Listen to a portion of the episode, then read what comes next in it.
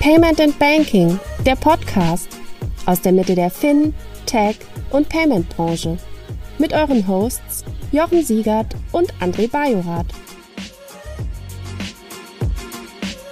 Hallo und herzlich willkommen zum Fintech-Podcast von paymentbanking.com. Wir haben heute mal wieder eine äh, übergreifende Podcast-Kooperation, nämlich wir haben die beiden Glockless bei uns in den Podcast reingenommen, die Doppelgänger. Die beiden Philips. Die, äh, die, genau, Klöckner, Klöck, ich tut da bei euch durcheinander kommen. Deswegen am besten gebe ich das Wort mal schnell an euch und ihr stellt euch vor. Pip, fang doch mal an, bitte. Ähm, ja, Philipp Klöckner. Äh, ich habe lange Zeit in der Berliner Internetwirtschaft gearbeitet, erst bei Idealo, später ähm, viel mit Rocket Internet, ähm, Aggregationsplattform, Marktplätze etc. weltweit aufgebaut. In den letzten vier Jahren beschäftige ich mich mehr damit, ähm, Geldgeber, Private Equity Funds und so weiter dabei zu beraten, digitale Geschäftsmodelle ähm, besser einschätzen zu können. Und nebenbei investiere ich ein bisschen mein eigenes Geld als Business Angel und Investor. Ja, und ich bin Philipp Glöckler. Ich habe vor einigen Jahren Avocado Store mitgegründet, danach auch mal den einen oder anderen Misstep gehabt, habe im Corporate Startup gearbeitet für Daimler und baue jetzt eine, ähm, eine App zum Podcast aufnehmen und nebenbei telefoniere ich zweimal die Woche mit Pip im Doppelgänger Tech Talk Podcast und ja, der äh, kommt regelmäßig raus und den machen wir hauptsächlich oder hauptsächlich als Hobby nebensächlich. Ja, also für diejenigen, die den Podcast noch nicht kennen, ich glaube, es sind nicht sehr viele bei uns, äh, die den Podcast nicht kennen, äh, nochmal die große Empfehlung, wöchentliche, zweimal wöchentlicher Podcast äh, zum Thema Aktien, uh, insbesondere äh, Tech-Aktien und alles, was darum hinweg äh, äh, und darum herum äh, möglich ist. Also diverse andere Sachen auch links und rechts noch, äh, die äh, mehr von den beiden diskutiert werden. Und der André ist natürlich auch noch da. Hallo André. Genau, ich wollte eigentlich gerade sagen, ähm, Pip, für diejenigen, die möglicherweise auf der BEX dieses Jahr waren, die haben dich auch gesehen. Ähm, du durftest ja dieses Jahr oder du warst äh, letztes Jahr Gast bei uns auf der auf der ähm, Banking Exchange und ähm, hast, glaube ich, auch Spaß daran gehabt, äh, das Interview zu führen, was du da gemacht hast. Ne? Ja, vielen Dank für die Möglichkeit. Es war super spannend mit äh, Fami Kadir, der inzwischen fast legendären Wirecard-Shortsellerin. Hat wirklich viel Spaß gemacht. Und das Problem war wahrscheinlich, dass die Leute das besser verstanden haben als du. Ne? Wenn man im Raum war, hat man das gemerkt, dass äh, für dich der Sound, glaube ich, mit am, am schlechtesten war. So das Interview mit ihr zu führen, war, glaube ich, äh, eine kleine ja, ich, Challenge. Ich glaube, ich war der Einzige, der sie nicht sehen konnte dabei. Das hat es ein bisschen äh, schwer. Also ich konnte sie hören, aber ich war der Einzige, der sie nicht sehen konnte. Ähm, es war jetzt aber nicht so abträglich für die Qualität, glaube ich. Da ist trotzdem ein super Interview bei rausgekommen. Nee, absolut nicht. Also ich habe dich, hab dich dafür bewundert, wie du das hinbekommen hast, weil man hat es gemerkt, dass du sie halt in der Tat äh, wirklich nicht sehen konntest. Aber genau, also da haben dich möglicherweise der eine oder andere auch noch gesehen. Und ähm, Philipp, wir kennen uns schon länger aus Hamburg, ne? Also aus der, äh, aus der Hamburger, ähm, als es in Hamburg noch so eine richtige Startup-Szene zu geben schien, eine Zeit lang. Ja, damals, als alle Apps bauen wollten. Genau, und es getan haben. Genau. Ja, super, dass es mal geklappt hat, ähm, jetzt hier zusammenzukommen. Also ich höre euch, glaube ich, wirklich auch, äh, seit der ersten Stunde ist mir irgendwann mal aufgefallen ähm, und freue mich jedes Mal. Ich war dann irgendwann ein bisschen überfordert, als ihr zweimal die Woche angefangen habt, euren Podcast zu machen, das noch nachzukommen weil ihr das ja auch nicht gekürzt habt. Also ihr habt ja nicht irgendwie zweimal die Woche und dann nur die Hälfte der Zeit gemacht, sondern seid ja mittlerweile fast schon bei zweieinhalb bis drei Stunden, würde ich sagen, Airtime in der Woche. Sag mal, eine, eine kurze Frage noch, bevor wir inhaltlich einsteigen, weil das Interessante ist ja, dass bei euch immer das Thema Payment, Banking, irgendwie Fintech dann irgendwann am Rande und auch manchmal etwas mehr eine Rolle spielt. Aber da fallen ja manchmal so Fäden runter, die wollen wir ganz gerne mal aufnehmen. Aber noch mal eine kurze Frage zum Thema ähm, eures Podcasts. War eigentlich das Clubhouse-Thema, wo ihr beiden ja im Grunde genommen die deutsche Community für die zwei, drei Wochen äh, letztes Jahr im Januar, Februar ähm, in diese Welt reingebracht habt, war das eigentlich euer größter Growth-Hack? Ja, neben dem Podcast auf jeden Fall, würde ich sagen. Also äh, Growth Hack von Pip, wie man halt auf einmal so das Schneeballsystem ins Rollen kriegt. So, das, äh, da kann er vielleicht gleich noch was dazu sagen. Und für uns war das auch ein Sprung. Also von den, von den Hörerzahlen, wenn wir uns die angucken, haben wir eigentlich äh, ja, drei, drei Sprünge. Korrigiere mich, Pip, wenn es falsch ist, aber einmal Clubhouse, dann einmal zweimal die Woche und dann nochmal so Weihnachten, also äh, die Weihnachtsfeier und äh, Prediction Folge nochmal. Und jetzt wahrscheinlich der dritte.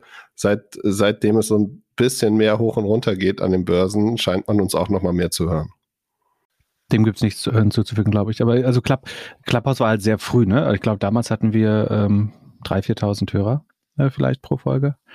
Ähm, und äh, dadurch, dass äh, wir dann mittelbar sozusagen äh, bestimmt 98 Prozent der deutschen Clubhouse-Teilnehmer sind mittelbar auf uns zurückzuführen. Also jemand, der sie eingeladen hat, wurde von jemandem eingeladen, den mit fast an Sicherheit grenzender Wahrscheinlichkeit wir irgendwann eingeladen haben. Dadurch hat es damals, glaube ich, so, so ein bisschen nach vorne katapultiert ähm, und ist von da relativ stetig gewachsen. Genau, ja. Aber es war so, so eine kleine Zäsur schon mal gewesen damals. Relativ. Wie, wie viel Plays pro Folge habt ihr denn im Moment? Wir sind jetzt bei ähm, über 30.000 definitiv, äh, vermutlich auch über alle Folgen äh, hinweg.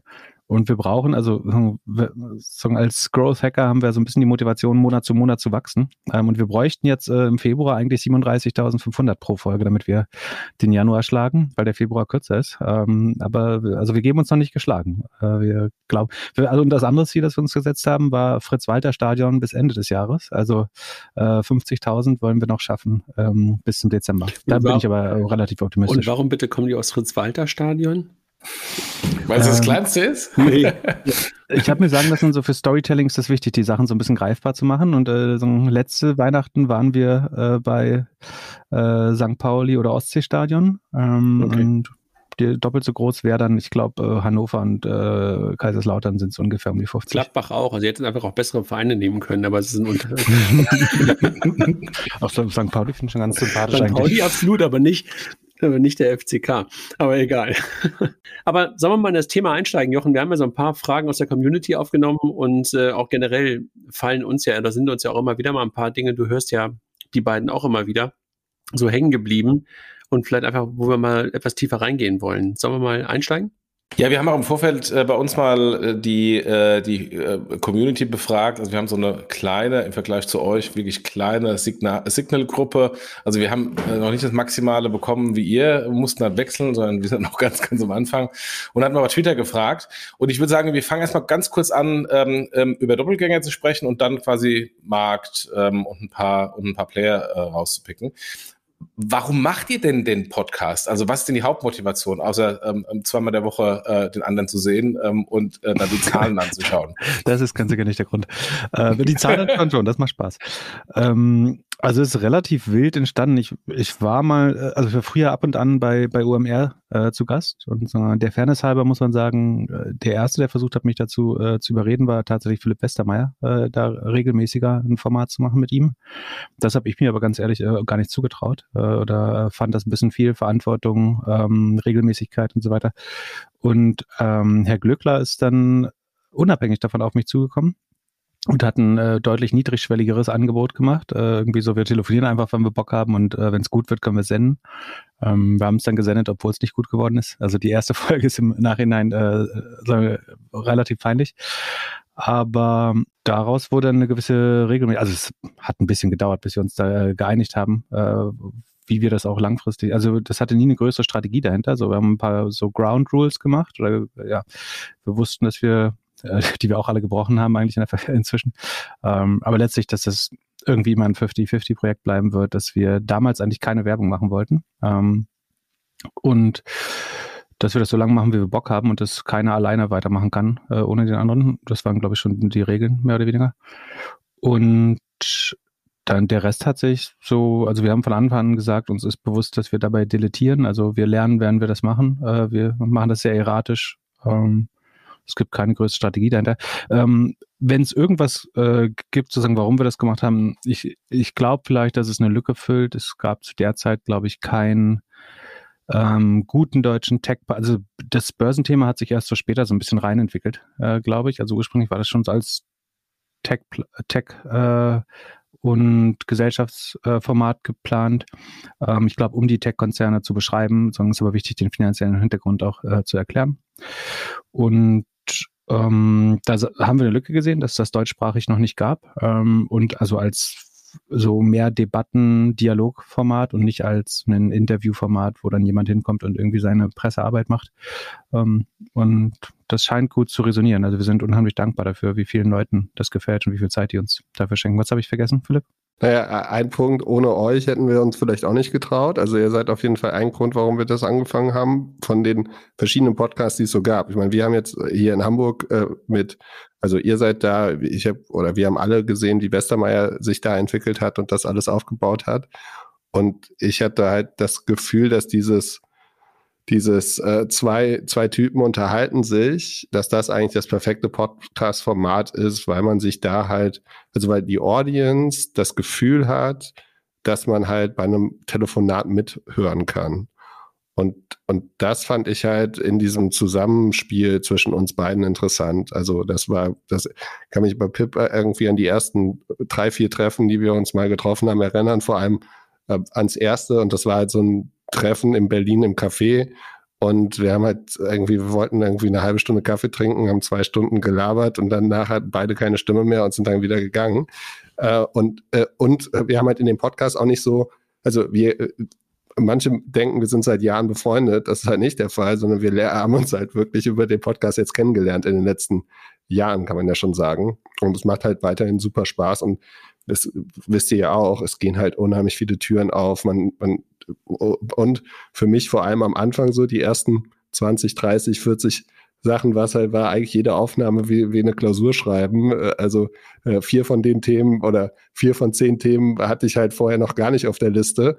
Und wenn man dann irgendwie äh, versucht zu argumentieren, wie Peloton irgendwie funktioniert gegen jemanden, der einen Konkurrenten gerade analysiert hat, ist es halt schon schwierig und äh, aber halt spaßig. Ich, ich mag das und wir sind beide, äh, glaube ich, jeden Tag dankbar und ähm, es hat noch nicht so den Punkt gegeben, an dem wir oder einer mal keinen Bock drauf gehabt hat. Ihr wart am Anfang ein bisschen gesellschaftskritischer und politischer auch noch, ne? Also das ist, ist mir so aufgefallen. Das hat man, glaube ich, so im Laufe der Zeit ein bisschen irgendwann dann, dann weniger äh, im Podcast gehabt. Also jedenfalls ist mir das, vielleicht lag das auch am Wahlkampf oder vielleicht lag es auch in der Zeit, ähm, aber das ist ähm, mir jedenfalls sehr hängen geblieben und ich fand das sehr gut, ähm, wie ihr ja, beide halt... Ja. Ja, wie, wie, wie ihr beide halt einfach auch ähm, äh, in, in Anführungszeichen auch streitbereit seid, ne? Also sowohl gegenseitig, also dass ihr sozusagen auch ähm, gegenseitig auch andere Meinungen habt, aber halt auch Meinungen vertretet, die möglicherweise nicht ganz so weit verbreitet in dieser Bubble zu sein scheinen. Ne? Und äh, das fand ich irgendwie, finde ich halt irgendwie echt immer wieder äh, sehr angenehm zu hören. Also eine Ground Rule war, dass wir uns gegenseitig äh, dissen dürfen im Podcast und dass das keiner böse nimmt. Äh, und wir versuchen das irgendwie außerhalb des Podcasts nicht zu machen. Und äh, wir bauen halt jetzt die Reichweite auf, damit wir dann in drei Jahren wieder 20 Prozent verlieren können, wenn es wieder zur Wahl geht. Genau, es war, war schon so ein bisschen der, der Zeit natürlich geschuldet. Also ähm, in der Zeit war es, äh, hat es aus unserer Sicht keinen Sinn gemacht, unpolitisch zu sein oder anderswo hat es Sinn äh, gemacht, politisch zu sein. Ähm, das, das wird einem ähm, meistens nicht empfohlen. So, das haben auch, also die, die Reviews in den ähm, Podcast-Apps haben sich auch äh, leicht verschlechtert äh, dadurch. Aber das ist ja so ein bisschen das Privileg, das man hat, wenn man das schon umsonst anbietet für andere. Ähm, dann hat man ja wenigstens das Recht, äh, dass die sich anhören müssen, was man sagt. Oder, oder sie müssen es halt nicht hören. Ähm, was nicht funktioniert, ist dann das, also es haben natürlich auch Leute gesagt, so irgendwie schweigt euch dazu mal aus und redet äh, lieber von Tech davon, habt ihr Ahnung oder so. Und, ähm, das finde ich dann zu unterkomplex. Also ähm, das und ich meine, gerade so eine Technologie und äh, sowas, auch das muss ja von dem Hintergrund sagen, der Gesellschaft gesehen werden. Es beeinflusst die Gesellschaft und andersrum. Ähm, von daher geht es, lässt sich das gar nicht so trennen, äh, eigentlich, glaube ich. Ich glaube, damit hast du recht, aber das machen trotzdem wenige, ne? Also dass sie halt diesen Gesamtzusammenhang dann auch betrachten wollen und das halt auch teilweise mal kritischer betrachten. Ja, weil ich meine, man weiß halt, dass man immer mindestens einer Fraktion damit auf die, auf die Füße tritt. Aber ähm, ich finde das ähm, eigentlich wichtig, dass man äh, wieder ein bisschen lernt, anderen Meinungen zuzuhören. Also ähm, wir hören beide, glaube ich, äh, aus also von irgendwelchen libertären US-Podcasts über äh, relativ äh, irgendwie linke Formate, liberale deutsche Formate. Also ich will, will ja auch die Argumente der, ich will gar nicht Gegenseite sagen, aber der, ich will die Argumente anderer Leute ja auch verstehen. Also entweder kann man sich, lernt man selber was Neues oder man schärft äh, die eigenen Argumente oder es schärft in jedem Fall die Weltsicht. Und ich finde es doof, wenn das irgendwie weg, weggeschwiegen wird äh, oder aus der Medienlandschaft verschwindet. Also und dass wir da, dadurch man noch weiter in, Bub, äh, in Bubbles kommt. Und man lernt halt auch, dass viele Probleme halt viel, dass man Probleme viel differenzierter sehen muss. Also das eben nicht, bloß weil äh, sagen, wir spielen immer so ein bisschen die Rolle, äh, irgendwie ich, ich bin der Investor, Millionär äh, und was weiß ich, und äh, dass, dass der dann nicht FDP wählt auf einmal und ähm, da kommen ja dann Leute gar nicht mit klar, dass man in, in einer Beziehung sehr liberal ist und in der anderen sehr sozial äh, und in der anderen vielleicht äh, sogar ganz klein bisschen rechter als äh, die Mitte. Also das wie gesagt, ich, ich finde es wichtig, das, das darzustellen und auszudiskutieren. Aber ähm, das geht aber auch, glaube ich, nur, wenn du es halt in so einem Format machst, wie du es gerade beschreibst. Ne? Also auch gerade so zwischen, ich glaube, Philipp hat es gerade gesagt, zwischen zwei Typen, die sich unterhalten. Ich glaube, wenn du das in einem Interviewformat machst, wie du es gerade beschrieben hast, wie andere Podcasts teilweise sind, da kannst du das wahrscheinlich nicht herausnehmen, weil da wird dann in der Tat PR-Arbeit gemacht und äh, da wirst du es wahrscheinlich selten hören. Ne? Genau, also man muss äh, also einer muss auch die Möglichkeit haben, den anderen in die äh, Schranken zu weisen ähm, und sozusagen, äh, jetzt sehe ich das hier aber anders. Also wir liegen bei ganz vielen Sachen ja tatsächlich übereinander, aber es gibt auch durchaus Punkte, wo wir dann eine andere Meinung haben. Äh, ich würde mir fast wünschen, dass es noch mehr noch mehr Dissens gäbe. Ich glaube, Dissens ist was äh, Wundervolles, wenn, wenn man das irgendwie gepflegt austrägt. Ähm, aber genau, und was ich aber furchtbar langweilig finde, ist, wenn irgendjemand da seine Agenda, äh, egal wie sinnvoll oder schlau ich die finde, aber wenn die so einfach runtergelabert wird äh, und dann kommt einfach die nächste Frage, wenn die Agenda fertig ist, ähm, das finde ich relativ äh, langweilig oder eindimensional. Also was ich bei euch auch immer ähm, super interessant fand, also jetzt zum Thema äh, Politik, ähm, ähm, klare Meinung, ist ja auch äh, klare Meinung bei teilweise sehr unseriösen äh, Anlageformen, also Specs, ähm, wo ihr jedes Mal die Hand in die Wunde legt. Ähm, ähm, es gibt ja eine, eine Folge von euch, die bis heute nicht mehr da ist, äh, die ich glück, glücklicherweise noch gehört habe, bevor sie weggegangen ist, äh, wo ihr äh, ein Fintech-Startup auseinandergenommen habt und äh, äh, da dann wohl eine Abmahnung kam. Äh, André und ich kennen das ja die, auch. Die ist noch da. Also wenn, wenn die. Ah, die ist wieder da, oder? Ich dachte, nee, nee, aber also, es gibt sie noch, sie ist nur nicht online. Aber wenn die Klägerin, so, okay, okay. Wenn die Klägerin insolvent gehen würde, äh, was ja sein kann, ne, dann äh, okay. der, der, Anspruch entfällt, dann könnte man die auch wieder veröffentlichen. Theoretisch. Wäre ganz gut, wenn das diesen Monat passieren würde für Februar. wenn du jetzt in der Giftschrank aufgeht, um die Zahlen nach oben zu bekommen. Ja, insofern, also äh, klare Kante auch auch bei dem Bereich ist ja ist ja äh, bei anderen nicht so. Da ist auch immer so ein bisschen ähm, drumherum und vielleicht auch die unangenehmen Dinge nicht ansprechen. Insofern, da sticht er auch heraus. Wie ist denn da aus eurer Sicht ein gutes Vorgehen? Also jetzt, wo er klar, zwar klare Kante gegeben habt und jetzt auch eine Abmahnung bekommen haben. Ich meine, wir beide, äh, André und ich hatten das ja auch schon mal. Wir wissen jetzt auch, wie wir da was formulieren ähm, und das ein bisschen vorsichtiger formulieren. Ähm, äh, ja, mein Gefühl ist, ihr habt davon ein bisschen gelernt, aber klare Kante macht er trotzdem noch, auch bei den unseriösen Sachen. Ja, ich, ich glaube, also das Gut, Gute, also das, das Positive daran sehend ist, das war auf jeden Fall ein Fehler, von dem man was lernen kann. Also wenn es mal hart auf hart kommt, äh, wissen wir, wie wir einen Großteil der Probleme äh, besser vermeiden und trotzdem äh, unsere Meinung sagen können. Ähm, und werden es auch weiter tun, äh, ganz sicher. Ähm, was wir gemacht haben, ist tatsächlich ähm, ein paar handwerkliche Fehler und äh, die würden uns jetzt nicht nochmal unterlaufen. Also dass man irgendwie Dinge etwas, also obwohl wir sie ja, das darf man jetzt nicht wiederholen, aber also Dinge einfach flapsiger formuliert, als man sollte. Ähm, und äh, sie dadurch dann nicht mehr sagen 100% richtig sind. Ähm, aber vielleicht von der Natur her ähm, nicht komplett falsch. Ähm, das würde halt nicht normal passieren. Und äh, ich bin insofern glücklich, dass man da sagen, relativ preisgünstig was draus lernen konnte ähm, vorerst. Und ähm, das stimmt mich eigentlich optimistisch, dass äh, sagen, wenn wir mal wieder in die Verlegenheit kommen ähm, und äh, sagen, aus der Ecke gibt es ja auch wieder immer wieder Gelegenheiten. Äh, dann können wir uns dem äh, wieder widmen. Und äh, was viel wichtiger ist, ähm, ich habe gesagt, es gibt keine große Strategie hinter dem Podcast, aber so eine Sache, glaube ich, die wir beide auch ein bisschen gespürt haben, ist, dass in so einer relativ blasenhaften Zeit ähm, gibt es ja immer gewisse Tendenzen, so dass es äh, unheimlich viele Formate gibt, die alles hochjubeln, dass ähm, auf einmal die CEOs von Public, Public Companies PR-Touren durch ähm, TV-Shows und Podcasts machen und so weiter. Ähm, und gerade da ist, glaube ich, wichtig, dass es, also es gab ja überhaupt keine kritische Stimme oder nur, nur ganz wenige, äh, teilweise auch überzogene. Und ähm, so, sowohl die guten Dinge zu loben, als eben auch die anzusprechen, die äh, nachweislich, oder was heißt nachweislich, äh, unserer Meinung nach teilweise nachweislich, teilweise vom Empfinden her ähm, skeptisch zu betrachten sind, ähm, fand ich, dass das gab es zu wenig und das ist auch eine Lücke, die, die wir gern füllen, glaube ich. Jochen, jetzt mal Inhalt. Jetzt haben wir genug über die Doppelgänger selber gesprochen und jetzt lass uns mal die offenen, die offenen Fäden, die wir in den letzten, wie lange wie lang macht das jetzt? Zwei Jahre? Anderthalb. Anderthalb? So wahrgenommen haben. Ja, ich meine, lass uns aber erstmal vielleicht mit der aktuellen Marktlage anschauen. Ähm, als äh, ehemaliger äh, äh PayPal-Mitarbeiter, ähm, der äh, Großteil des Uplifts leider nicht mehr mitgenommen hat, äh, habe ich ja doch etwas erstaunt, auch auf die PayPal-Aktie geschaut in den letzten Tagen, die um 25 Prozent von einem Tag auf den anderen gecrashed ist. Meta gecrashed, 24 Prozent, 234 Milliarden weg in ein paar Minuten trennt sich jetzt so ein bisschen die Spreu vom Weizen.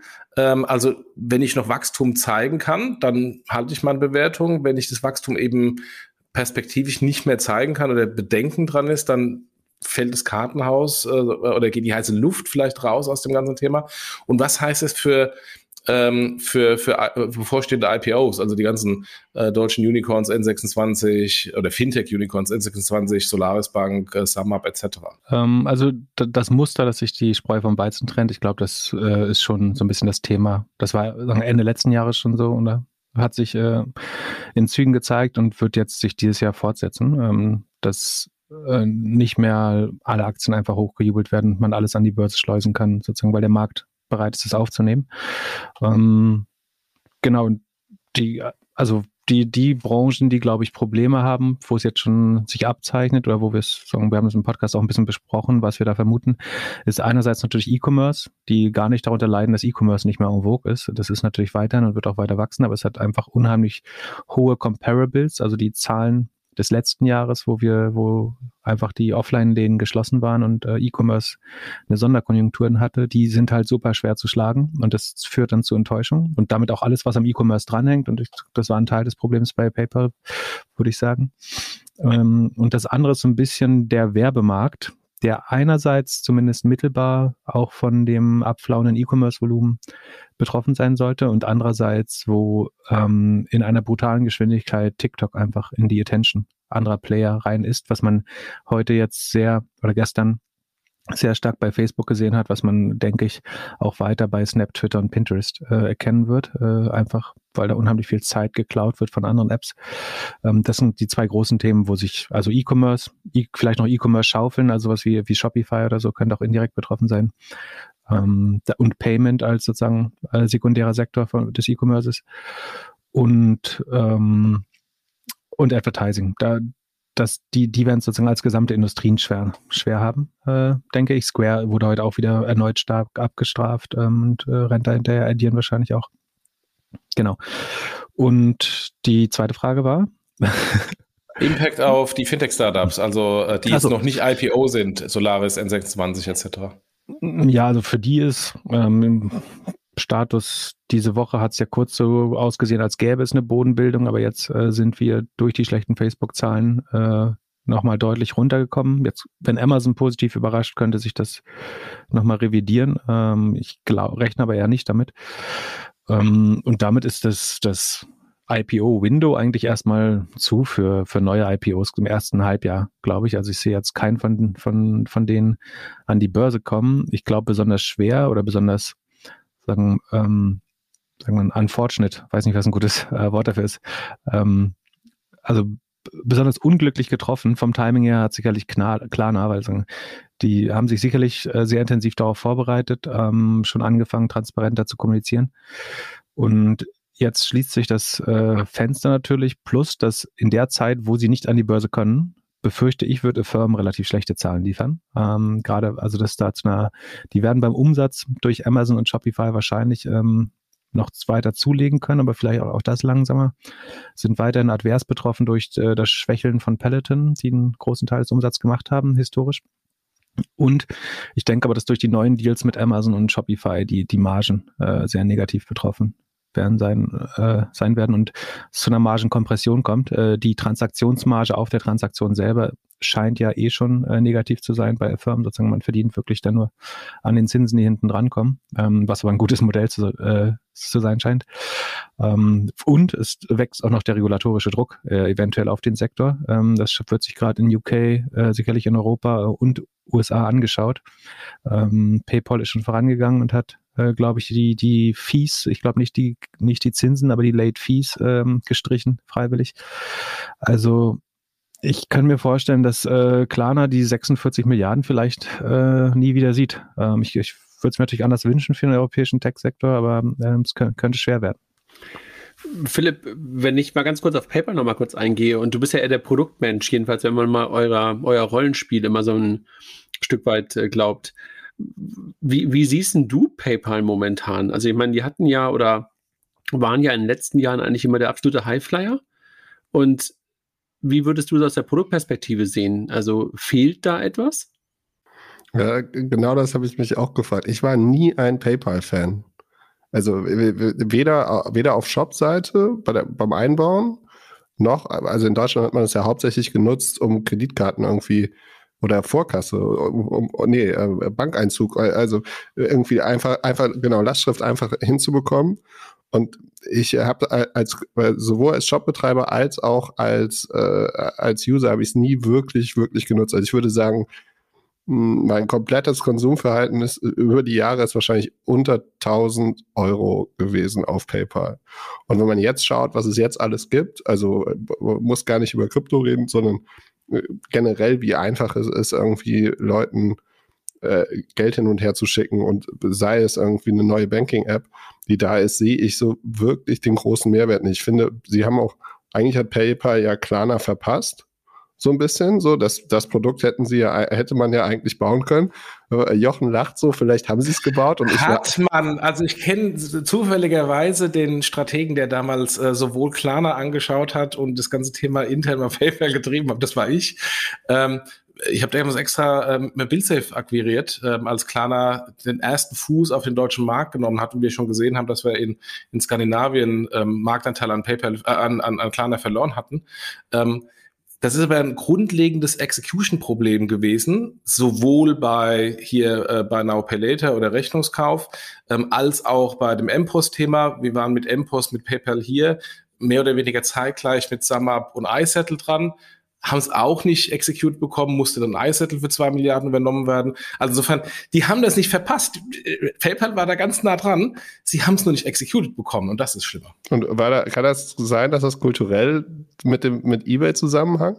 Also, dass man als, als Tochter von eBay irgendwie nicht zu viel operieren durfte.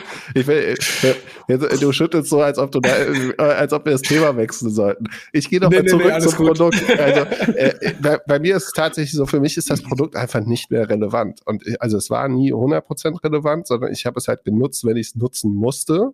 So, also, äh, ja, wenn man halt, also, wenn man im Umkreis äh, man nur in, in einem Supermarkt das Obst kaufen kann, dann kauft man halt das Obst im Supermarkt und so war meine PayPal-Konsumerlebnis äh, auch. Wenn ich unbedingt was haben wollte und ich es nur da kaufen konnte mit PayPal. Und jetzt sehe ich auch nicht mehr den Wert. Also die App habe ich nicht auf dem Telefon. Ähm, und äh, ja, und ich sehe auch nicht, wie man da irgendwie, äh, äh also welches Tor sie aufmachen. Mit Krypto, glaube ich, da, das wird schwierig. Mm, ja, also ich sehe seh da auch nicht irgendwie den Weg raus. Äh, du hast ein gutes Beispiel gerade gebracht mit eBay. Ich glaube, das ist äh, perfekt, weil eBay war ein One-Trick-Pony und hat einfach mega Glück gehabt mit der PayPal-Akquisition. Sonst hat eBay sich ja auch nie wirklich weiterentwickelt. Skype irgendwie verpennt ähm, und, ähm, und sonst alles weitere auch verpennt. Dann Amazon an denen vorbeigezogen. Und PayPal äh, hat im Grunde die gleiche Situation. Auch so One-Trick-Pony. Die waren in dem, was sie gemacht haben, sehr gut. Aber so, sobald es nur ein Millimeter links war in der gleichen Wertschöpfungskette, haben sie es nicht auf die Straße bekommen. Ähm, und, äh, und das ist natürlich jetzt, ähm, vielleicht mal auf die Zahlen zurückzukommen, ein, ein, ein Problem, weil die müssen sich eigentlich neu erfinden, ähm, wo jetzt so das Gewinnwachstum ein bisschen stockt, äh, Nutzerwachstum stoppt. Und dann steht halt die Frage im Raum, ja, wie können sie denn irgendwie sich neu erfinden? Pip, du wolltest ja, gerade dem, mit dem Käuferschutz ist wahrscheinlich auch so ein bisschen ähm, eine USP, beziehungsweise sozusagen der Boden für die USP äh, weggefallen. Oder das Internet wird tendenziell ja sicherer und äh, damit der zusätzliche Wert von Käuferschutz und so weiter. Ähm, Leute sind viel souveräner im Umgang mit Kreditkarten äh, heute durch äh, virtuelle Karten, durch äh, Debitcards. Ähm, es ist viel mehr Normalität geworden. Und fr früher hat man ja schon PayPal fast so ein bisschen wie so ein Kondom um seine Kreditkarte gelegt, weil man wusste so, damit, damit äh, fühlt man sich ein bisschen sicherer. Ähm, und ich, ich glaube, das ist so ein bisschen entfallen. Ähm, damit ist der Mehrwert oder die, die Wertschöpfung natürlicherweise auch, glaube ich, äh, dünner.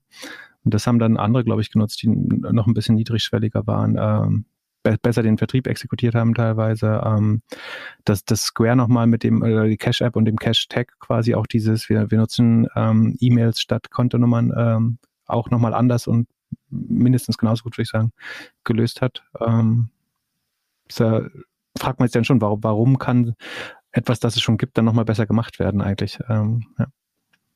Was ist denn jetzt deine Empfehlung äh, in, nach dem Blutbad? Ähm, jetzt nachkaufen, äh, weil gut korrigiert, oder ist es eher die Gefahr, ins fallende Messer nochmal zu greifen und selbst zu bluten?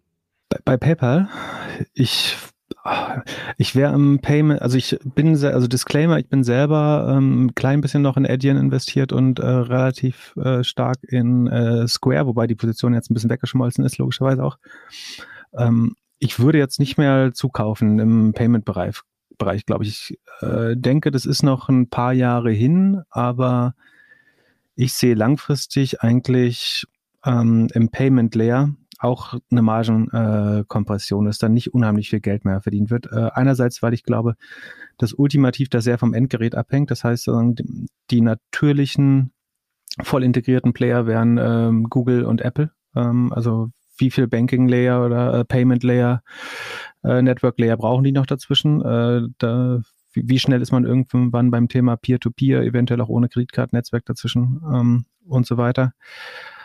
Ähm, das ist das eine. Und dann, äh, wenn man, ich glaube, wenn man Payment und Banking wirklich aggressiv weiterdenkt, also wie sollte das eigentlich aussehen, dann will, will also, und man geht davon aus, dass das alles natürlich 100% digital, digitalisiert sein sollte, dann entfällt ja auch einfach ganz viel der Wertschöpfung. Also dass, dadurch, dass wir alles, wir haben viel mehr Sicherheit, wir haben viel mehr Daten, wir können alles real-time machen und die, die die Unsicherheit, die eine Bank auch äh, oder das Vertrauen, die Banken und Kreditkartennetzwerke schaffen, die ist ja dadurch auch so ein bisschen äh, verloren gegangen oder dünner geworden. Damit sollte natürlicherweise auch die Marge dünner werden. Ähm, und eigentlich glaube ich, es wird ganz viel Embedded Banking geben und der Kunde will ja auch gar nicht Banking sehen. Ich will ja überhaupt nicht eine App dazwischen haben. Ich will bezahlen. So, ich will meine Handy gegen eine Kasse halten und ob da welche App, welches Kreditkartennetzwerk dazwischen steht, ist mir eigentlich alles egal. So, ich erwarte eigentlich, dass das in meinem Handy oder im Kassensystem äh, voll integriert ist oder embedded ist. Äh, und das beste Banking, was ich mir vorstellen kann, das erlebe ich gar nicht. So, das soll ja nur Banken sollen Transaktionen facilitieren und ähm, deswegen muss das eigentlich so niedrigschwellig und no frills wie möglich sein und dann aber auch äh, kann nur ganz wenig Marge äh, darauf entfallen, würde ich sagen. Ich würde es fast so ein bisschen vielleicht im, E-Commerce war es ja letztlich auch so. So ein Amazon macht bis heute keine Marge, aber so alle, alle anderen Händler haben ihre Marge verloren. Ich glaube, also Geschäftsbanken sowieso werden, also zu, zunächst drückt Fintech erstmal auf die Margen der Geschäftsbanken, äh, logischerweise, ähm, oder, oder Retailbanken ähm, und andere äh, Player im Payment-System schon. Und irgendwann dann greifen sich die Fintech-Player gegenseitig an und äh, es gibt irgendwie dann nur noch ähm, Economies of Scale und ähm, Leute, die es noch, noch deutlich dünner und äh, einfacher hinbekommen. Äh, und dann macht am Ende wirklich kaum noch jemand Marge in dem Bereich, glaube ich. Und ich glaube, das ist das Gefährliche an den Bewertungen, die wir gerade im Fintech sehen, dass sich niemand mal gefragt hat, wo denn irgendwann die Marge her, also womit das Einzige, was man, glaube ich, weiß, ist, dass sich mit ähm, Krypto-Trading äh, und vielleicht äh, Trading von Aktien noch Geld verdienen lässt. So, das wäre schlau gewesen für die meisten Player, da ein bisschen früher reinzugehen, bevor das nicht auch von, bevor das auch von größeren Plattformen besetzt äh, worden ist.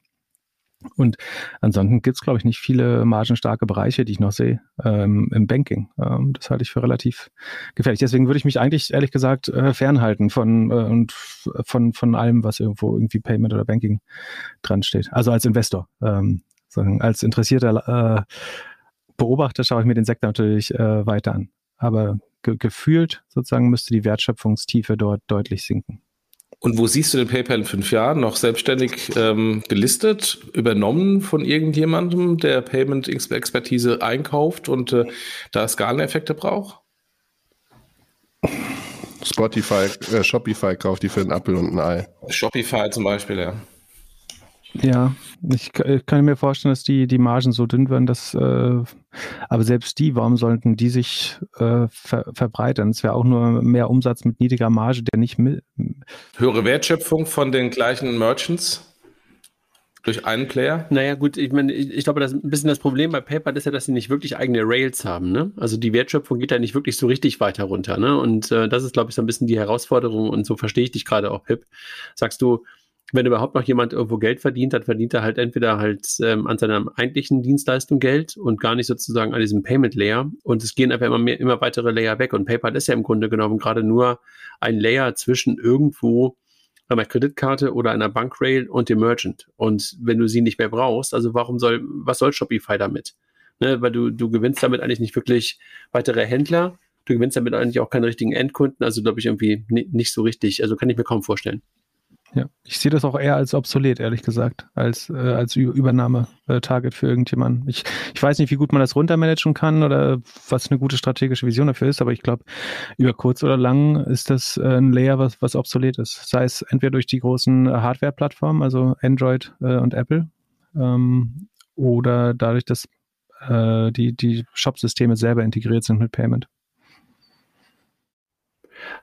Aber nochmal noch mal ganz kurz zurück auf das Thema Peer-to-Peer -Peer und ähm, Android und, und äh, möglicherweise iOS oder die Hardware-Devices sind ja eigentlich ist ja völlig egal, welches Betriebssystem. Glaubt ihr wirklich, dass dort zukünftig das Thema Banking und Payment einfach im Betriebssystem drin ist und mehr oder weniger wirklich jeder rausgerückt ist? Wird es da nicht so etwas geben müssen, was regulatorisch irgendwo dafür vorhanden ist, beziehungsweise in die Haftung genommen werden kann? Oder glaubt ihr, dass wirklich diese Betriebssysteme auch diese Rollen übernehmen werden? Weil das ist ja dann letztendlich das Endgame, ne? Also, dass du gar keinen mehr dazwischen hast. Ja. Ähm, vielleicht wird es sagen, eine Restbankfunktion geben, die irgendwie, die man mit äh, irgendwie Vertrauen oder so überschreiben, überschreiben kann, also die die nötigen regulatorischen Voraussetzungen schafft, äh, dafür sorgt, dass äh, irgendwie, wenn eine der beiden Parteien ähm, nicht in Good Faith handelt, dann so eine Restversicherung noch hat äh, oder so. Aber der, der ganze technische oder reine Payment Layer, ähm, da sehe ich eigentlich äh, nicht, warum man das nicht direkt im System machen will. Und plus, ähm, ich weiß nicht genau, ob Apple, aber vor allen Dingen Google hat, glaube ich, auch ein sehr originäres Interesse, die, die Payment-Daten zu bekommen. Also die wollen, müssen eigentlich sehr tief da rein wollen. Das ist letztlich die ultimative Validierung für ihr Online- ähm, Werbebusiness, also dass sie sagen können, wir haben einen Nutzer mit, mit äh, dieser Anzeige konfrontiert und wir wissen, dass er drei Tage später im äh, DM dieses Haarshampoo gekauft hat ähm, ähm, oder in, in dem Restaurant, in das Restaurant gegangen ist oder zu dem Volvo-Händler. Ähm, das ist, sind, glaube ich, spannende Daten, die muss Google haben wollen. Ähm, und allein das ist genug Interesse, ähm, noch, viel, viel, viel tiefer ins ähm, Payment reinzugehen. Ob, ja. Äh, ich frage mich gerade, also ich verstehe das, ne? Ich verstehe das, ähm, dass, dass sie das eigentlich tun wollen. Ich frage mich dann zwei Dinge. Das eine, warum sie es bisher noch nicht exzessiver getan haben und es nicht so gut executed bekommen, wenn es eigentlich genau die letzte Validierung ist. Das ist die eine Frage. Und die zweite, die geht so ein bisschen eher in, in Philips Richtung, der ja immer sehr darauf achtet, durch sein Löschen von WhatsApp, von, von, von, von äh, was heißt der, Insta, von Facebook und dergleichen das gelöscht, ob du so einem Payment- und Bankplayer, der sozusagen alles über dich weiß, auch das Vertrauen entgegenbringen würdest oder ob wir dann sozusagen auch etwas ganz anderes auf der anderen Seite haben, jemanden, der halt für komplette Privacy steht. Also bei Apple, Apple weiß alles über mich und Google versuche ich zu reduzieren. Äh, ist natürlich die Frage, kann man Apple vertrauen? Ähm, ich, äh, ich denke aktuell, ja, also wie, wieso soll ich irgendeiner anderen Bank mehr vertrauen? Wäre meine Gegenfrage. Also wieso, äh, äh, das, das sehe ich halt so. Und als Endnutzer, also ich würde am liebsten nur noch mit Apple Pay zahlen. Alles. Also ich hätte auch gerne meinen Führerschein da drin und, und alles und vor allem meinen Impfausweis. ähm, und, äh, und generell alles. Ähm, äh, und da sehe ich eigentlich auch die Zukunft. Äh, das und, ist halt und Regulatorik, und Regulatorik oder sozusagen ein regulatorisches Element da drin würde, die, würde dich nicht interessieren?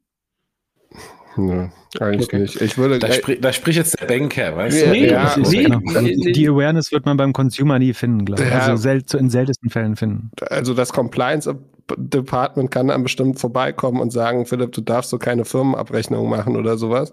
Aber also das interessiert mich jetzt als Endkunde nicht. Ich möchte natürlich irgendwie, und da finde ich, wenn man jetzt mit einem leeren Blatt Papier anfang, anfängt und eine Bank oder eine Bank-App baut, dann kann man sich, glaube ich, schon überlegen, was, was wäre denn so die perfekte äh, Apple äh, Pay App im Hintergrund. So, also wie baust du ein Produkt, mit dem du, von dem du ausgehst, dass der Endkunde wirklich alles mit Apple Pay oder mit Google Pay zahlt?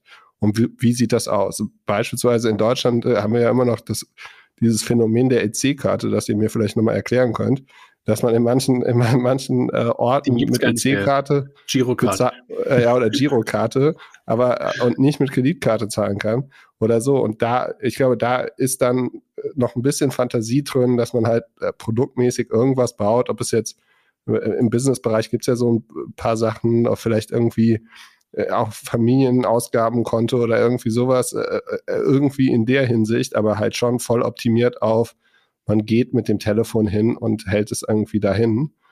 Und äh, je nachdem wird, wird es vielleicht auch irgendwann so sein, dass man halt ähnlich wie beim Uber einfach rausgeht oder bei irgendwelchen experimentellen Läden aktuell, die es irgendwie von Amazon oder so gibt, und ich sehe da schon die Zukunft. So braucht es dann, äh, also gibt es dann, die, äh, wahrscheinlich gibt es eine Apple Bank, die dann alle Kriterien erfüllt, die ich als End-User nicht kenne. Ich habe auch mal eine Frage. Also wir versuchen ja immer zu lernen und also wir dilettieren ja selber bei unserem Podcast, äh, um zu lernen. Und ihr seid ja die Experten. Also Vielleicht müsst ihr uns äh, vorher mal erklären, sozusagen, wie viel von, von Regulierung ist Regulatory Capture im Sinne von, wir machen die Gesetzgebung so schwer, äh, dass wir ein Geschäftsmodell äh, haben, das nicht so einfach nachzubauen ist als Bank. Und wie viel ist sozusagen wichtige Regulierung? Also was würdet ihr vermissen, wenn der Sektor jetzt nicht äh, reguliert wäre? Regulierung ist ja kein Selbstzweck sozusagen. Also was ist der, der wichtige Teil sozusagen, wo ihr jetzt sagt, ähm, das darf auf keinen Fall jetzt direkt Peer-to-Peer -Peer zwischen Apple und einem Google-Nutzer passieren, äh, wo wir unbedingt einen Bankensektor oder eine Regulierung dazwischen brauchen, dann kann man daran ja konkret mal arbeiten. Jochen, willst du anfangen? Du hast doch das Thema Regulatorik aufgefragt. Also, virtuell rollt gerade so ein Heuballen äh, durch, die Sitzung. Keiner, keiner möchte antworten. Ich, ich kenne ich kenn ja jemanden, einen wichtigen Bankmanager, der immer äh, die Fintechs vergleicht mit dem BMX-Fahrer und sagt, irgendwann müssen wir professionell Auto fahren. Ähm, und da, äh, am Anfang dachte ich so, ja, das ist Quatsch, aber da ist was dran, weil, weil warum gibt's denn die Regulierung? Die Regulierung gibt es, weil äh, dafür gesorgt werden soll, dass Endkunden mit ihren Anlagen einigermaßen geschützt sind und diejenigen, die mit dem Geld umgehen, einigermaßen gute Prozesse machen. Jetzt kann man natürlich darüber ähm, äh, philosophieren, was ist jetzt, muss die Regulierung so stark sein oder nicht und was äh, kann da erlaubt sein was, äh, worauf kann man wegschauen. Aber ähm, ein, ein, ein Grundmaß an Regulierung ist jetzt, und das, das sage ich nicht als Banker, sondern als Endkunde, ist gut, weil es Vertrauen bringt und weil du sicherstellen kannst, dass die Typen da in den äh, Türmen nicht komplett aggressiv durchdrehen. Und insbesondere, wenn ich jetzt mal Fintechs anschaue, da geht es ja eigentlich gar nicht drum, jetzt irgendwie ähm, schnell gute äh, Produkte zu bauen, äh, die, die skalieren, sondern es geht erstmal darum, das Geschäftsmodell und die Kunden zu skalieren dann mal hinten dran zu gucken, ob das irgendwie die Infrastruktur mit hochgezogen wird. Und äh, insofern hilft Regulierung. Ähm, und bei allen Skandalen, die, die da waren, hat Regulierung dann quasi gesehen, ah, da ist ein Loophole, da müssen wir noch mehr regulieren. Ähm, ist Regulierung ein, eine Möglichkeit, andere wegzuhalten bei dem Thema? Das sehe ich nicht, weil ähm, also auf der Fintech-Seite, die, die kleinen Fintechs werden, ähm, kriegen ganz klar gesagt, ihr könnt in dem Bereich euch bewegen und es äh, ist sogar gern gesehen von, vom, von der Aufsicht, dass der Wettbewerb reinkommt. Das habe ich eher gesehen in anderen Ländern, äh, beispielsweise in Frankreich, wo die Regulierung genutzt wird, um auch andere Banken aus dem Ausland in irgendeiner Weise ein bisschen abzuwehren äh, äh, ähm, und äh, das, den, den Markteinstieg schwieriger zu machen. Aber äh, wenn du dich auf das Ding einlässt, auf die Regulierung, ob du jetzt Bank bist oder Fintech, so hoch sind die Hürden jetzt nicht, wenn du deinen Job ordentlich machst. Ich glaube, vielleicht noch ganz kurz eins noch ergänzt und ich glaube, du brauchst Regulierung so lange nicht, solange alles gut ist und solange die Player auch alles gut machen. Aber solange, sobald du halt irgendjemanden im System drin hast, der halt, dem du zwar vertraut hast, aber der halt sich nicht an bestimmte Regeln hält, weil es gibt dann möglicherweise keine Regeln, dann hast du ein Problem, wenn du halt kein Regulativ hast.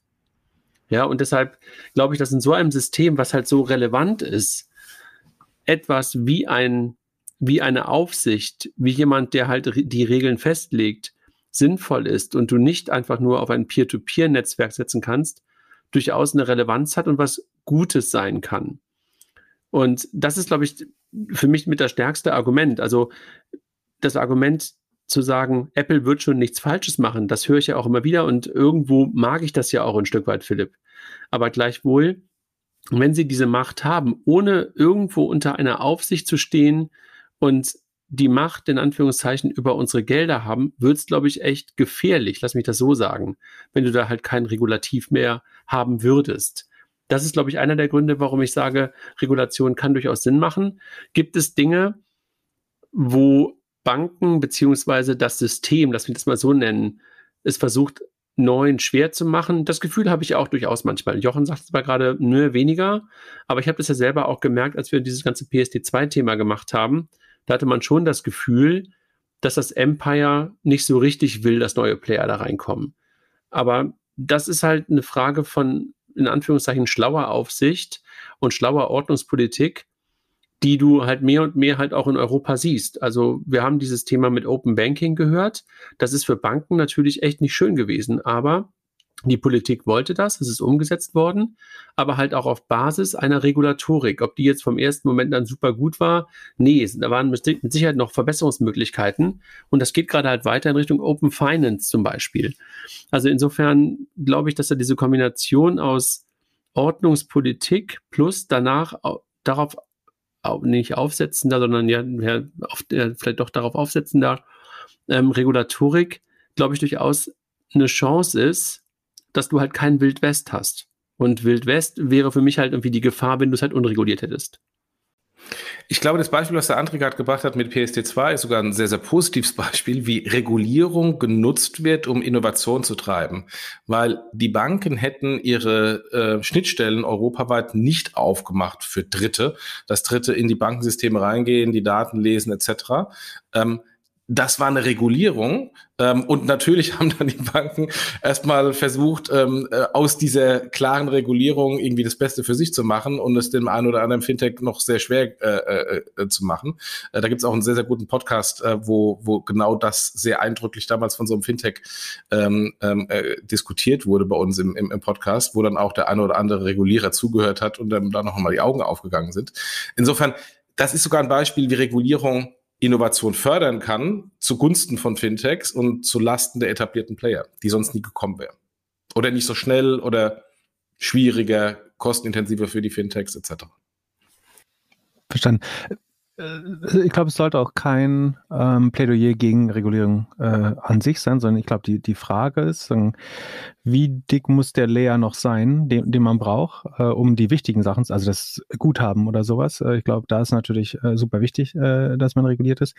Ähm, und ist es dann aber für ein Payment-Protokoll, also wenn ich dem Eisverkäufer irgendwie ein schmutziges 2-Euro-Stück in die Hand geben kann, warum kann ich das nicht mit dem Handy machen? So, irgendwie, wie viel Regulierung brauchen wir da? Und es ist natürlich auch so, wir, wir denken jetzt im Kopf an einen Apple und einen Google. Es gibt natürlich auch kleinere Player, die es äh, dann eben vielleicht die Prozesse schlechter im Griff haben und so. Ähm, aber vielleicht geht es dann eben darum, dann ähm, zwei, drei, vier große, gut regulierte Player, die so fast wie eine API funktionieren, äh, dazwischen zu schalten, die dann reguliert sind. Ähm, und die, die letztlichen Interfaces zum Kunden sind dann aber trotzdem aber eben sehr schlank. Ähm, was ich glaube ich kompliziert finde, wenn man sagt, so der Sektor ist so reguliert, äh, deswegen brauchen wir jetzt hier anderthalb Prozent Payment-Gebühren. So, da, da, ich glaube, davon müssen wir halt äh, schon weg. Weil, nee, aber, aber auch selbst äh, da siehst du ja Regulation, die, die da, selbst da siehst du ja Regulation, die da eingreift. Ne? Also dass die Interchange ja mittlerweile halt gerade runtergegangen ist, ist ja auch ein Grund, dass Regulatoren und die Ordnungspolitik das Thema ja ähm, sozusagen angegangen hat. Ne? Also dass wir halt in Europa so geringe Payment-Kosten haben, liegt ja daran, weil die EU-Kommission und die Wettbewerbsbehörde halt gesagt hat, die alten Preise sind einfach nicht mehr zeitgemäß. Ne? Also deshalb, also auch da siehst du ja, das meinte ich vorhin schon mal mit Ordnungspolitik, ähm, dass die schon ein paar schlaue Dinge auch in dieser Hinsicht, glaube ich, ähm, vorantreiben. Vorsicht, Vorsicht. Also der, der PIP ist ja ein großer Freund von Mastercard und Visa. Und, das, und, und ganz kurz. Und das Interessante ist nämlich, dass diese Regulierung kam und die Interchange deutlich reduziert hat auf, also früher im Durchschnitt hat eine Bank verdient in Deutschland mit einer, Karte, äh, mit einer Kreditkarte 1,5 bis 1,7 Prozent vielleicht, Vielleicht ganz kurz, ganz kurz, was bedeutet. Also die kartenherausgebende Bank hat von jedem Euro 1,5 Prozent bekommen dafür, dass sie die Karte genau. rausgegeben hat und natürlich ein paar Liabilities dafür übernommen hat. Ne? Also das war sozusagen genau. das Modell. So, und das wurde dann reduziert auf zwischen 0,2 und 0,3 Prozent. Ähm, der Handel hat sich gefreut, hat jetzt die Gebühren jetzt nicht notwendigerweise an die Endkunden weitergegeben, aber das ist eine andere Diskussion. Was wir dann passierte ist, dass die Kollegen von Mastercard und Visa ähm, sehr kreativ waren in neuen Fees, in der Erfindung von neuen Fees. Ähm, und ähm, dann war so temporär mal das Pricing für den Handel, insbesondere die großen hätte, die ja ähm, ähm, immer sehr gut im Verhandeln sind, deutlich runtergegangen und dann ist so langsam wieder hochgegangen. Und nicht mehr zugunsten der Banken, sondern zugunsten von Mastercard und Visa. Und, äh, und insofern, wenn du, wenn du die Margensituation von Mastercard und Visa anschaust ähm, und natürlich auch die, die Kapitalbewertung, äh, Kapitalmarktbewertung von denen, ähm, ist das mit unter anderem auch getrieben von einer Regulierung, weil sie dann ähm, die Regulierung ausgenutzt haben, ähm, um neue Gebühren einzuführen ähm, und äh, letztendlich ähm, nur jemand anders jetzt das Geld bekommt vom Händler. Genau. Und warum sind die so dominant? Weil die riesige Netzwerkeffekte haben. So, ich glaube, das beste Beispiel für Netzwerkeffekte, was es gibt auf der Welt, deutlich besser als Social Media äh, sogar. Ähm, das heißt, je mehr Terminals es gibt, je mehr Akzeptanzstellen, desto mehr Wert für den Kunden und je mehr Kunden, desto sinnvoller ist es, sich eine Akzeptanzstelle zu holen. Ähm, und dann dadurch, dass Netzwerkeffekte so stark sind, ist ein Duopol äh, entstanden letztlich. Und die Frage ist jetzt aber, was wäre, wenn jetzt ein Peer-to-Peer-Player, wo ich bis 200 Euro ähm, eben auch mal Peer-to-Peer -Peer zahlen kann. Ist, wäre das nicht besser für die Margensituation oder ist es besser, das Duopol zu regulieren und zu sagen, wir sorgen gleichzeitig mit Regulierung dafür, äh, dass wir aber eigentlich immer eine Bank und ein Netzwerk noch in der Transaktion haben müssen. Also was, was schafft am Ende mehr Sicherheit zu niedrigeren Kosten für, für den Konsumenten? Ähm, und brauchst dann eben wirklich so viel dazwischen. Aber André, momentan, das ist Thema. Ja, momentan entstehen ja eine ganze Menge von diesen Peer-to-Peer-Lösungen. Also du siehst es gerade in Polen, du siehst es gerade in, in, in, in Spanien. Ähm, das ein bisschen perfide ist meistens dabei, dass dahinter Mastercard oder Visa Card stecken. Ja, also das, ähm, weil sie halt auch in Anführungszeichen so mächtig sind und wie du es gerade beschrieben hast, halt das Netzwerk von ihnen so groß ist und ihre Infrastruktur so tief vergraben auf der Händlerseite und auf der Bankenseite ist, dass es für sie halt meistens ein leichtes ist. Also da komplett was Neues aufzubauen, also auch ein Peer-to-Peer-Netzwerk aufzubauen, ist halt irgendwie echt die riesen, riesengroße Challenge. Ich glaube, ihr habt kürzlich ausprobiert das Signal Payment, glaube ich, war das, äh, Philipp, wo du, glaube ich, die Coins gekauft hast. Das ist ja so eine Möglichkeit. Also, dass du halt Super Investment gewesen. Nicht so wie dein NFT, ja, der ein gutes Investment war, wie ich lernte. Ähm, ja, äh, äh genau. Signal, meine Frage wäre jetzt gewesen, wie, äh, also wir wissen ja, Apple wird jetzt bei den nächsten zwei, drei Updates in Amerika es erlauben, dass man von äh, direkt mit dem Handy oder am Handy bezahlen kann. So, ähm, wie, wie, also wa, was müssen die denn rausschneiden oder können die überhaupt Visa und Mastercard rausschneiden? Ist das überhaupt möglich, technisch? Nee, momentan noch nicht.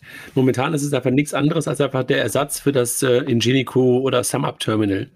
Also, dass du halt in die Lage versetzt wirst, dein iPhone genau dafür zu benutzen, nennt man eigentlich Smart POS Gerät. Also letztendlich, was dahinter dann liegen muss an Verträgen, ist das gleiche, was du halt heute hast. Du brauchst trotzdem noch einen Akzeptanzvertrag, der vermittelt wird in der Regel von einem Acquirer, der halt Mastercard und Visa Card Akzeptanzen vermitteln kann. Ob das ein Adyen ist oder ein Stripe ist oder wer auch immer ist. Da wird sich erstmal nichts verändern. Also die Grund, also das klingt ja im ersten Moment so großartig, aber du musst ja halt irgendwo auf die Infrastrukturen drauf. Ne? Und ähm, dafür brauchst du halt momentan jedenfalls immer noch den Acquirer und Visa oder Mastercard im Hintergrund. Ändert sich erst erstmal nichts.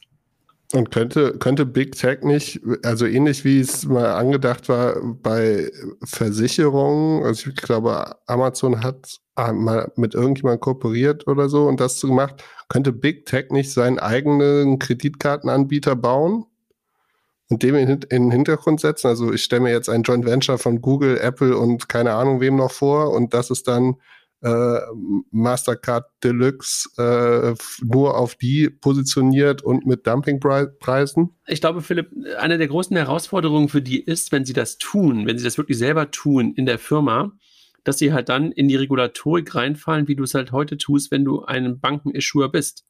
Also du musst dann halt in diese Regeln halt rein.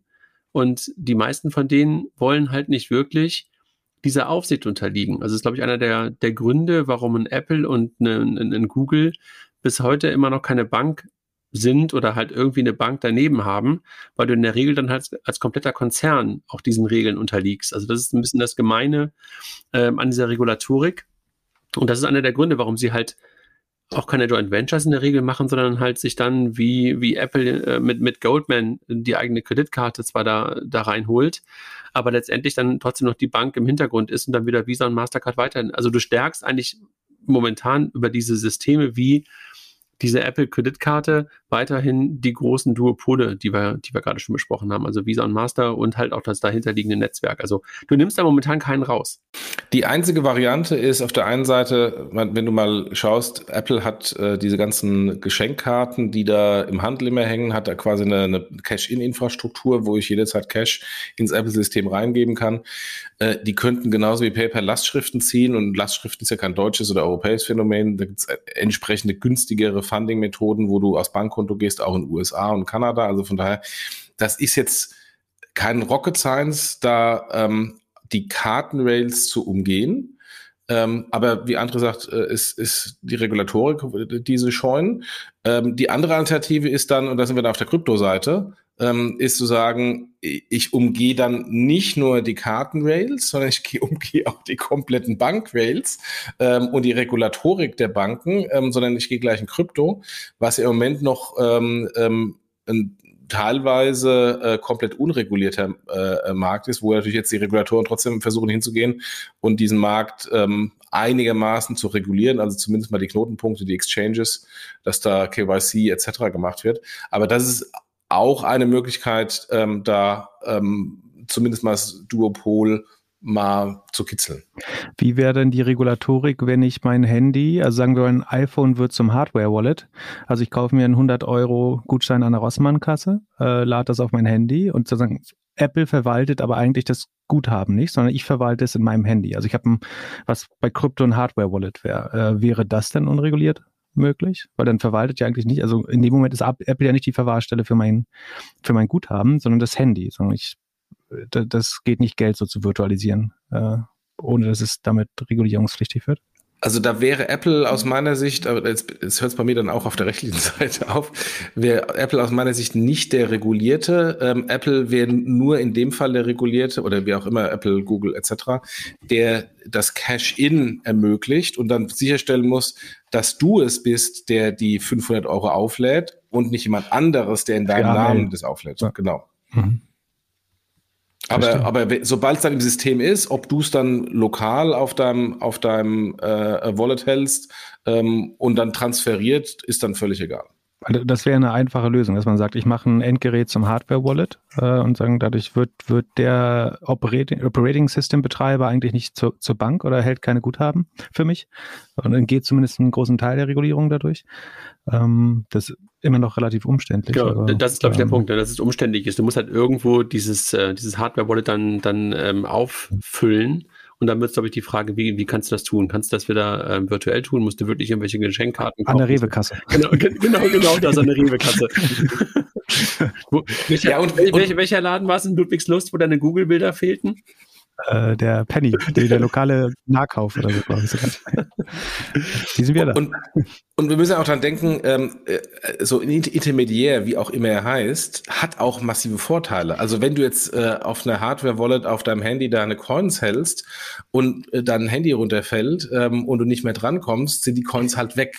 Ja, wenn du ein Intermediär hat, hast, dann kannst du ja, irgendwo so anrufen und sagen, buch's mir mal rüber, bitte. Wir haben alle schon mal ein Portemonnaie im Leben im Taxi vergessen oder verloren, oder? Also das ist ein riesiger, also da schützt mich äh, Bargeld auch nicht vor. Und, äh, genau, aber, aber das mein Bankkonto schützt mich gut, aber. aber also bei mir ist, ist, sind keine hundert oder tausend Euro im, im, Geldbeutel, den ich verliere, sondern ja, aber Geldhaltung, 50. Ja, als Banker sagt ja mal, Geldhaltung hat Kosten, deswegen müssen wir euch 0,4 Prozent geben, damit ihr es aufhebt für uns. äh, also, ähm, Geldhaltung hat immer Kosten und beim Portemonnaie oder Hardware-Wallet ist es halt, dass es mal verloren gehen kann. Ja. Äh, ja. Aber deshalb ist es in der Regel auch nur ein begrenzter Betrag in so einem, äh, in, in so einem Wallet. Sag mal, wenn wir mal ganz kurz auf das Thema Krypto, da waren wir gerade schon mal ganz kurz. Ich habe die ganze Zeit so für mich im Kopf immer, also natürlich so tolle Beispiele, wie Philipp sie gerade erlebt mit seinem geschlüpften ähm, NFT und, und äh, alles ganz toll. Aber diese Kombination aus Krypto und Sport momentan, habt ihr das Gefühl auch, dass das eigentlich gerade die Wettanbieter so ein Stück weit aus dem Markt rausdrängt? Also wenn ich mir die ganzen Sponsoring-Sachen gerade angucke, habe ich das Gefühl, dass nahezu nur noch Krypto-Unternehmen in, in, im, im Fußballstadion ähm, werben oder in Sportstätten werben. Ist Krypto das neue Wetten? Ich, ähm, ich habe noch nie drüber nachgedacht, aber es, äh, ich halte es für extrem schlau, weil was wir ja relativ schnell gesagt haben nach Corona ist, dass wenn die Sportspiele ausfallen äh, und die Sportwetten äh, damit auch, also man hat ja lange Zeit geglaubt, dass eins, einer der Gründe, warum Robin Hood so floriert hat, äh, war, dass die Sportwetten entfallen sind. Dann Leute angefangen haben, auf, auf Stocks zu gambeln, eigentlich. Ähm, die Frage ist, wie viele der Leute sind eigentlich wieder zurück äh, gegangen auf äh, Sport danach. Irgendwie Sport hat ja auch ein bisschen Attraktivität dann immer noch verloren bis heute. Ähm, und insofern ist die Frage, ist das fast schlüssig, dass äh, dann auch die, die Custom Acquisition sich da verlagert äh, und die Werbung. Man müsste mal, ist William Hill nicht sogar äh, börsennotiert? Muss man fast mal schauen, äh, wie die sich weiterentwickeln. Ähm, also wenn, wenn du momentan im Stadion guckst, siehst du ja wirklich nur noch in jedem Stadion, ob bei der Hertha oder, keine Ahnung, bei Sevilla oder bei Barcelona oder bei PSG, siehst du nur noch Token oder irgendwelche merkwürdigen ähm, ähm, Krypto-Exchanges. Ja, eine, ein, einer der Gründe ist natürlich, was ich vorhin gesagt habe, dass, äh, dass äh, sozusagen der äh, Fintech-Bereich ist, in dem die, in dem es die höchsten Margen gibt. Ne? Also du kriegst irgendwie bis, bis zu anderthalb Prozent Spread teilweise, ähm, bei Crypto.com 2,9 Prozent Gebühren auf den Trade. Äh, da, da träumt ja dann selbst irgendwie der, der Banker und Kreditkartenanbieter von. Und dementsprechend hoch sind dann, also gerade bei Crypto.com, wo du letztlich Geld in dem Ökosystem komplett versenkst, dauerhaft auch, ähm, da ähm, hast natürlich entsprechend hohe Customer Acquisition Costs. Ich äh, würde mich nicht wundern, wenn die, ähm, ohne mit der Wimper zu zucken, äh, irgendwie dreistellige Dollarbeträge für Customer Acquisition ausgeben äh, bei Crypto.com. Und äh, dementsprechend aggressiv kann man dann auch ähm, irgendwelche Stadien sich kaufen. Und es ist ja nicht nur auf Fußball begrenzt. Ne? Du hast ähm, die, die Formel 1-Planken sind voll, damit sind äh, fast jedes Formel 1-Team hat einen Kryptosponsor inzwischen. Ähm, von daher, das ist ein bisschen Ausdruck. Ich glaube, das ist ein, ein eine, eine gute Zielgruppe, die man da findet, äh, die so ein bisschen äh, Gambling-risikoaffin ist vielleicht. Ähm, und das andere ist eben, dass man einfach auch das Geld zur Verfügung hat. Und das, sagen, das muss man erstmal schaffen, besser zu monetarisieren als Sportwetten. Äh, das, äh, ich habe gehört, das ist äh, auch ganz einträglich. Ähm, aber im Moment scheint das sozusagen die Fläche noch besser ähm, auszulasten tatsächlich, ja. Und ist, ich glaube ich glaube tatsächlich, dass Sportwetten nicht so groß zurückkommen werden, jemals wie, äh, äh, wie vor Corona. Das könnte ich mir gut vorstellen. Finde ich eine gute Idee. Habe noch nie drüber nachgedacht, aber es macht total Sinn. Ich habe das Gefühl, dass die, dass die Zielgruppe in der Tat so ein bisschen die gleiche ist. Ne? Also gerade die, die halt mal so ganz kurz auf diese kurzen Gewinne guckt und einfach auch Bock hat zu gambeln. Also das ist mir wirklich so aufgefallen. Also, aber möglicherweise ist das auch einer der Gründe für so ein, für so ein Crypto.com, auch so die Staples Arena und sowas dazu sponsern. Ne? Was zahlen die jetzt dafür? Wie viele, wie viele Millionen auf die nächsten fünf Jahre? Das ist der Wahnsinn. Äh, 700, nee, 700 ist zu viel. Äh, aber ich glaube dreistellig über, über sieben Jahre oder zehn Jahre oder so. Ja. Äh, verrückt, ne? Also das ist wirklich, wirklich Wahnsinn. Wirklich verrückt. Hätten sie auch Stables.com, also Stables die Firma kaufen können, oder? Was willst du mit Papier, ist die Frage, ne? Sag mal, noch, noch eine andere Frage. Äh, sorry, Jochen, dass ich gerade mal so ein bisschen äh, durch die Themen äh, durchspringe, aber ich habe noch eine Frage ähm, an, an, an Philipp ihr redet ja auch manchmal über die ganzen Super-Apps, ne? Und ähm, wir haben sie halt irgendwie aus, aus, aus China und aus Asien und sowas gesehen. Und jetzt hat äh, Firmen, glaube ich, jetzt gerade auch announced, dass sie jetzt die Super-App werden wollen. Klarna will die Super-App werden. Brauchen wir eine Super-App? Und glaubst du, glaubt ihr, dass es eine Super-App in Europa geben wird? Und wenn, ist da Finanzen relevant drin? Oder der Treiber?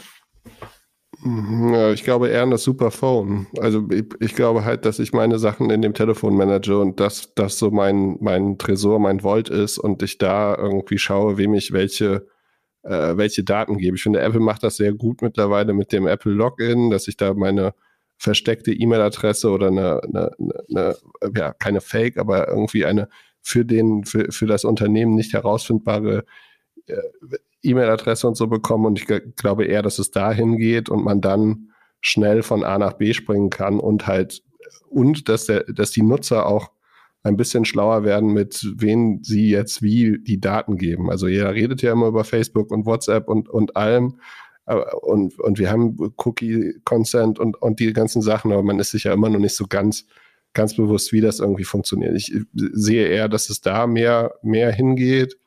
Ähm, die, ich finde die, die, die Super-Apps von den Firmen, die gerne zeigen würden, dass sie jetzt an einer Super-App bauen oder da, dass deren App schon eine Super-App ist, die finde ich alle irgendwie sehr enttäuscht. Also von einer Payment-App, die dann irgendwie mit einem Affiliate-Link auf irgendein Produkt zeigt, das auf der Startseite der App ist oder sowas. Das äh, würde ich mich als CEO, der irgendwie ein IPO machen möchte, nicht hinstellen und sagen, das ist unsere Super-App. Und, und ich, ich sehe den, den Mehrwert nicht. Ich finde die, äh, also so, ja, und aber, aber es, es gibt ein paar Apps, die, die man sich halt nicht mehr wegdenken kann. So, also jetzt äh, dass man sein Essen sehr schnell vor die Haustür geliefert bekommt äh, und nicht mehr in den Supermarkt muss, das finde ich schon bemerkenswert gut. Ähm, Brauche ich dafür eine Super-App oder ist das ein Icon auf meinem Telefon? Das glaube ich ist nicht, ist nicht so, ja, die, die Frage ist, inwieweit gehen die, gehen die Firmen in andere Sachen rein, ne? Also, warum muss Zalando jetzt, äh, jetzt auf einmal Apple-Produkte verkaufen? Äh, äh, werden dann, äh, wird halt so jeder irgendwie versuchen, links und rechts bei der, bei der Konkurrenz noch irgendwas mitzunehmen. Aber ich, ich, sehe, ich sehe auf jeden Fall in Europa oder in Deutschland in den nächsten fünf Jahren nicht irgendwie eine Super-App, die sich das macht. Ich könnte mir vor, also ich wünsche mir, dass Signal oder ein anderer sicherer Messenger, dem man vertraut, irgendwie da ein bisschen mehr Gas gibt. Aber ich glaube, dass, ja, dass die einfach nicht die Power dazu haben. Also du meinst für das Thema Payment, Peer-to-Peer -Peer, oder wofür? Genau, oder Payment, Payment oder, oder halt auch ja, Kontakt mit Endkonsumenten oder sowas. Also äh, Einzel, ich glaube, dass äh, Facebook mit WhatsApp und ähm, wie heißt die Akquisition Customer oder so, die sie gekauft haben, dass man da schon so ein bisschen was sehen kann. Also so B2B-Kommunikation äh, über WhatsApp finde ich, glaube ich, gar nicht so schlecht. Ähm, aber ich sehe jetzt nicht äh, die, die Sachen, die wir aus China irgendwie kommen, dass man halt, dass das Telefon oder das Betriebssystem des Telefons eigentlich egal ist. Hauptsache, man hat diese ein, zwei Apps, über die man alles macht und sogar die Steuererklärung. Das, manchmal würde ich mir das wünschen, aber ich kann es mir nicht ganz vorstellen. Ich würde schon gerne einen Case für super äh, Apps machen.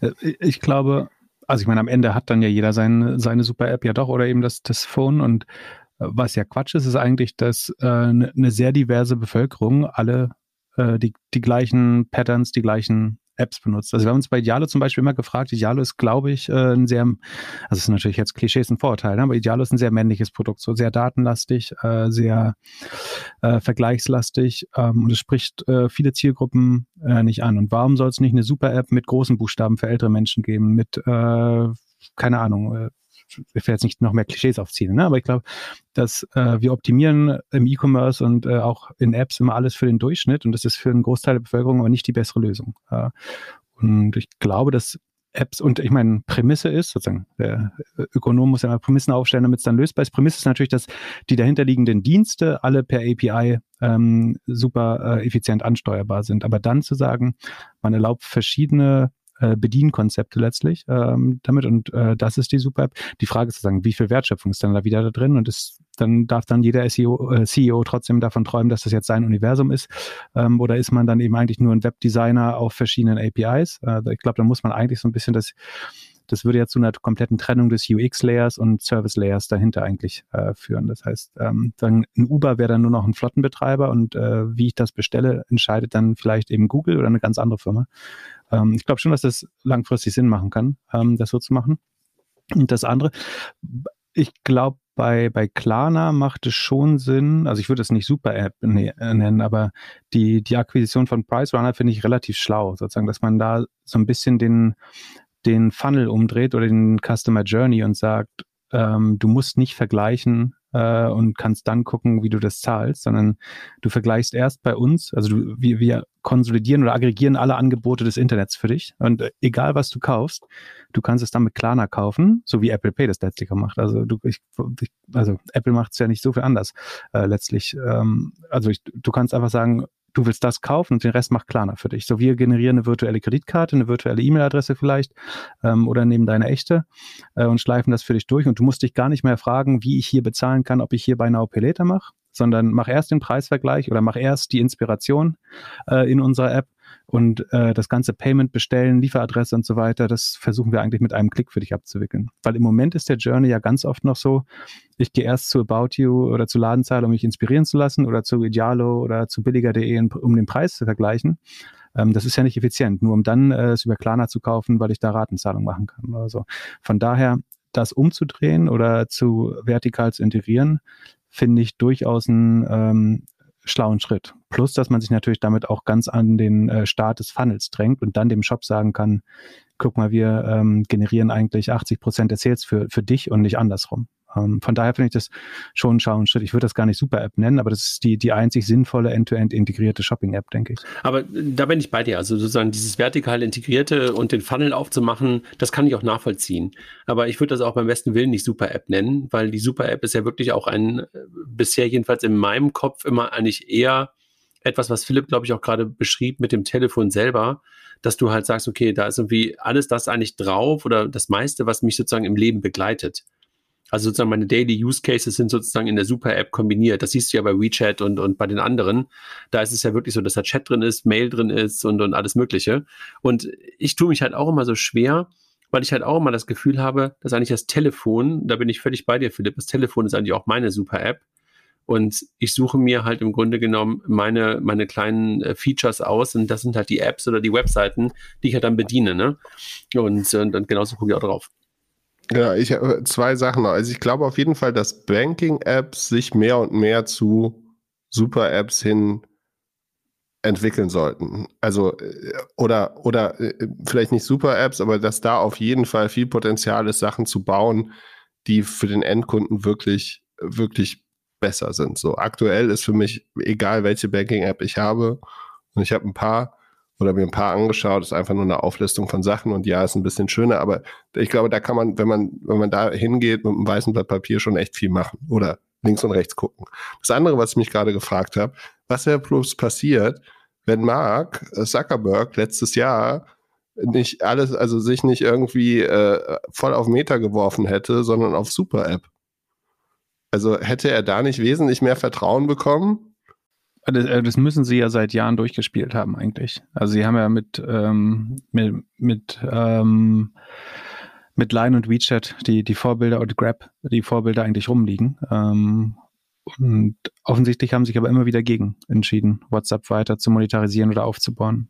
Aber letztendlich war doch Facebook mal fast auf dem Weg dahin. Also wenn du dir das anguckst, dann war Facebook mal irgendwann sozusagen dein Social Graph, dann war es irgendwie auch dein Messenger, dann war es eigentlich auch so dein Build Storage dann haben sie auch angefangen, Kalender und so ganzen Kram reinzubringen. Also da waren sie ja in den Anfängen von Facebook komplett auf dem Weg.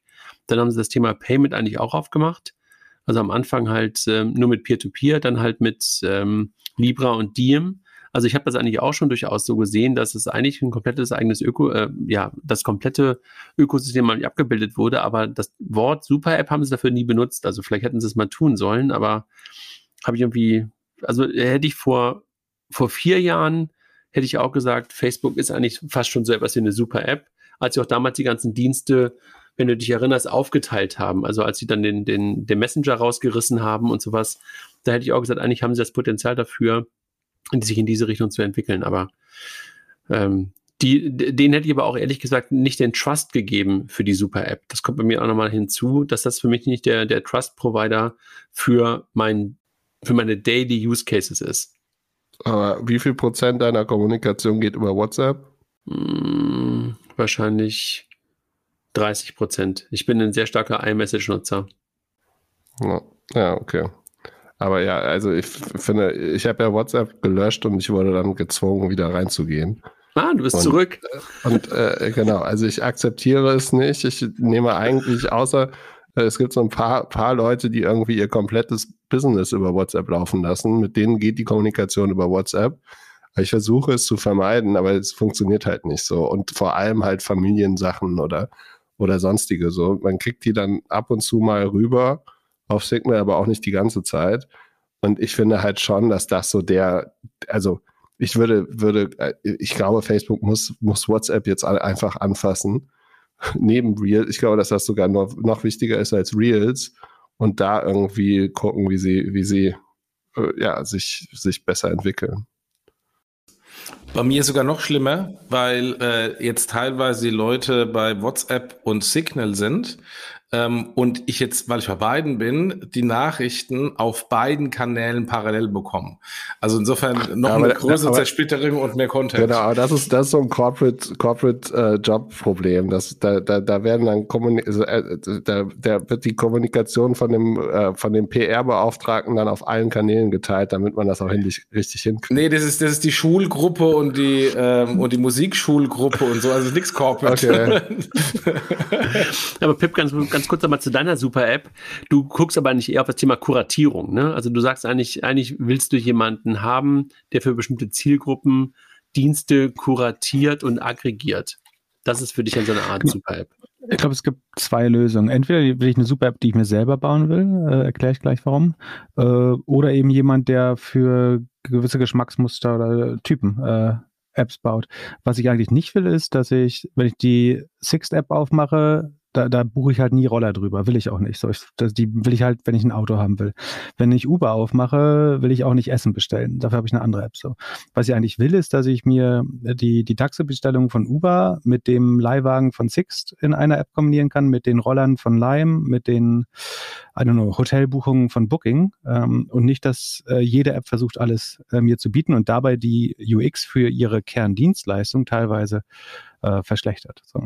Besser fände ich, wenn der, wenn der Service dahinter das, das Wertversprechen äh, der Marke repräsentiert, das, das User Interface davor, ähm, würde ich mir fast gern selber zusammenstellen oder jemandem überlassen, der die Auswahl besonders gut äh, trifft. Was ich nicht glaube, ist, dass äh, wenn, wenn alle Apps sich komplett zuklattern äh, mit, mit super App-Features, ähm, dann führt das nicht zu einer besseren User-Erfahrung im Moment, glaube ich.